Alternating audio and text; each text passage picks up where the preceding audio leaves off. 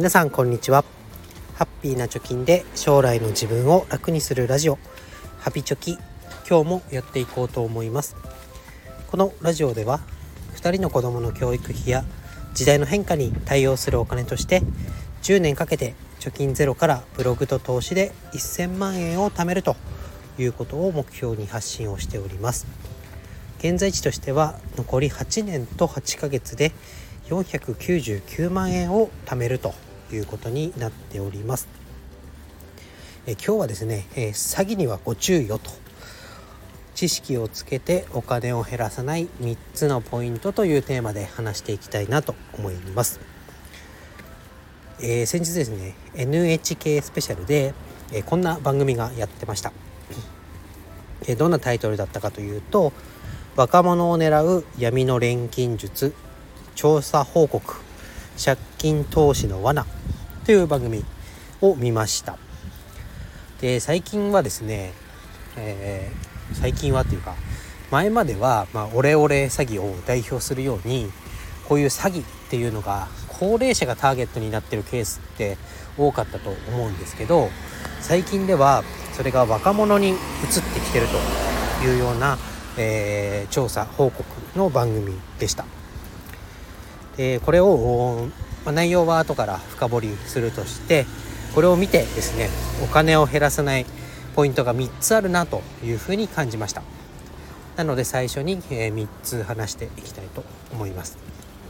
まあ、1つはですね、まあ、何を隠そうというか、まあ、美味しい話は向こうからはやってこないよということです。で2つ目は、え、借金をしてまで、え、投資をするということは何かこう順番間違ってないというところです。で3つ目が、まあ、リターンのね相場みたいなものを知っておく知識をつけるっていうことが大事だなと思いましたということでこの3つについて深掘りしていきたいと思います。で、えー、この番組のですね、え、内容を簡単に説明しますけれどもこの若者が狙われている詐欺っていうのはどういう手口なのかというところに触れていきたいと思います。でこれはですね、え、架空の暗号資産、まあ、仮想通貨みたいなところに、まあ、投資をしてでお金を増やしましょうみたいな100万円投資した人が、えー、そのね元本が1,000万とか1億になってる人もいるんですよみたいな感じで、えー、誘ってくるということです。で、えー、これをお金をね、えー、消費者金融とかから、えー、借りさせて、まあ、つまり借金をさせてでこの暗号通貨に投資をしろと言ってくるわけです。で、えー、この投資の、まあ、詐欺だけではなくてこれに、えーと、マルチ商法の手法も掛け合わさってくると。どういうことかというとこのと暗号通貨投資に友達を連れてきてくださいと。紹介してくださいと。そしたら紹介料をいくらって言ったかな30万円ぐらいお支払いしますよみたいなことを言ってくるみたいです。でそうすると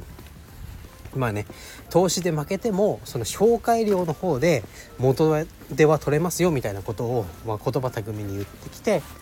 で、えー、元本は返さない 逃げられるみたいないうのがまあ手口だそうです。で実際にあった話としてまあ、1,000万円ね借りて投資をして6,000万円になるよと。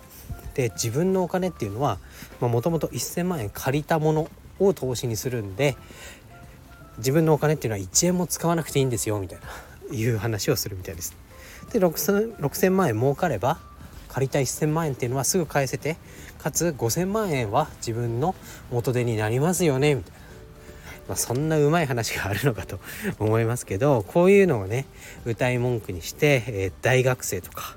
大学を卒業して働き始めの新卒12年目の人たちに話をふっかけるということみたいです。で、えー、あった例としては頑張ってね、えー、社会人として働き始めて、えー、貯金が80万円貯まりましたとでそういう人がこの詐欺に引っかかって80万円で始めたと言ったらそのあこの投資で儲かっているっていう人がやってきて80万円じゃ足りないんだと。で車を借りるっていう名目で今から消費者金融ね3つぐらい回ってこいと言われてでお金を借りてこいと言って、ま300万円ぐらい借りてきてで、まあ、500万円ぐらいにして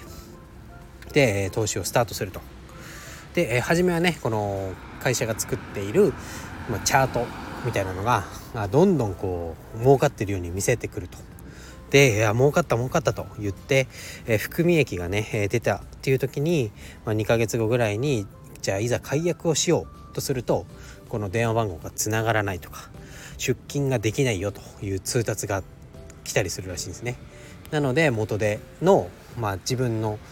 貯めたお金プラス消費者金融から借りたあ借金分は一切返ってこなくてで画面上では儲かってるんだけどこの儲かってるお金すら返ってこない。でなので、まあ、この騙された人っていうのは元手の80万円もなくなれば借金だけが残ってでその借金は返せる当てがないですよね元でも全部この投資に使っちゃってるんで。なので、えー生活保護を受けたりとかね自己破産をしたりとかそういう末路になって、えー、最悪の場合300万円がを借りた人社会人1年目って言ってたかな？の人女子大卒の新若手社員が自殺をしてしまったなんてことも報道されてました。でこれね知識をつけることっていうのとあとは自分のお金をねしっかりと守るっていうところが大事かなと思います。で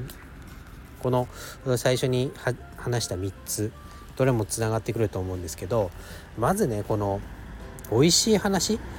1,000万円借りて6,000万円になりましたよみたいな話を本当はねこんな儲かる話があったら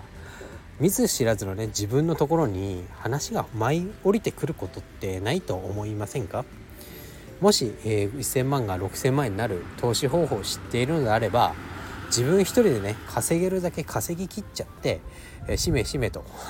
いうのが普通なんじゃないかなと思います。それをね何人も集めて、えー、セミナー会場に人呼んで,、えー、で講義をしてみたいなことっていうのは何か裏があるなと思った方がいいよということが一つ感じました。でもう一つ二つ目ですけど借金をしてまでね投資をする。というかお金を増やそうとしているのにわざわざマイナスからスタートすることはないんじゃないかなとここで一回冷静になりましょうよということも思いました。でねリスク供養度みたいな話で自分の生活にいくらかかるかっていうのをまずあぶり出して、まあ、家賃とか食費とか光熱費とか払ったら大体15万とか20万円かかるのが分かったよとだったらそれを除いてでその余った金額で投資をしましょうと。でまず投資をする前にその生活費の半年分なり1年分を貯めてから投資をしましょうねみたいなのはどの投資の入門本にも書いてあることです。それを無視して、えー、一足飛びにね借りたお金で投資をしたら、えー、儲かった分儲かった時にはその儲かり分で借金ですぐ返せるよみたいな甘い話に乗っかると危ないよということです。でさらにこの1,000万円借りて、えー、投資をしたら6,000万円になるみたいなね話で、えー、リターンの相場っていうのも知っておきましょうというのも最後一つ加えておきたいです。でこの投資の詐欺の場合100万円預けたら月利8%の報酬出しますよと言っていたみたいですでおそらくこの投資をねしたことがある人からしたら月利 8%? むむっと ここでね気づけるんじゃないかなと思います、え、私が投資をしていて、え、かつね世界的にも認められていると言われている、まあ、S&P500 アメリカを代表する500社の平均株価指数を目指すような投資インデックス投資の方法ですけどこちらの平均リターンは高くて10%年利10%と言われてます。でインデックス投資の、平均値としたら年利3から4%が相場なんじゃないかということが言われています。これがですね先ほどの詐欺の暗号投資の場合は月利8%ということです。100万円預けてたら毎月8万円降ってくるというような投資方法です一方でさっきも言ったね S&P500 っていうのは年間10%ぐらいで1年間で100万円預けてたら10万円戻ってくるよみたいな感じですでこの月利8%って聞いてんって思う思う人と思わない人でまたこの騙されるか騙されないかっていうような差になってくると思うんですけどこの月利とか年利とかね、えー、一見こう毛嫌いするような言葉を使って騙してくると。でこの月利8%っていうのは年利に換算したらいくらになるんだということで、えー、調べてみました。でこの、まあ、福利単利と福利っていう言葉もあると思いますけど今回は端折ってこの福利で月利8%だったらどうなんだということで調べてみたところ年利に換算すると151.8%で、えー、インデックス投資だと10%のところこの月利8%っていうのは年利に換算すると151%ですごい驚異的な数字になります。で100万円投資した場合 S&P500 であれば年利10%なのでだいたい110万円になるという計算ですけどこの月利8%に100万円を投資したら1年後なんと251万円になるというね夢のような投資商品だということでこんなもの存在するはずがないということで、まあ、多少知識がある人であればあここでね何か変だぞということで安易にね自分のあのせっせと貯めたお金をね投資しないと思います。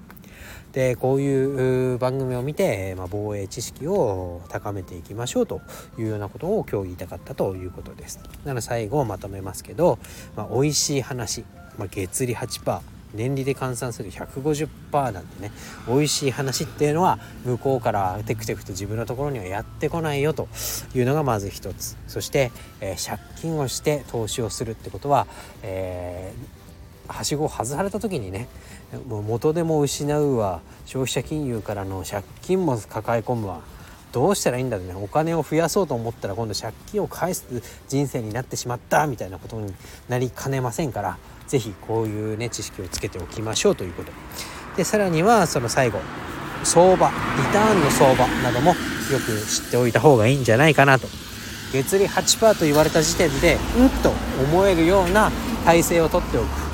知識をつけておくっていうのが何より大事かなと思いましたということで、えー、今日は NHK のね、え番組を見た感想ということでお話をしました。でおそらくアーカイブも見れるようになると思いますがまだ見れるようにはなってませんでしたけどまああ番組のね URL 貼っておきますので是非チェックしてみてください。ということで今日は以上になります。バイバイ。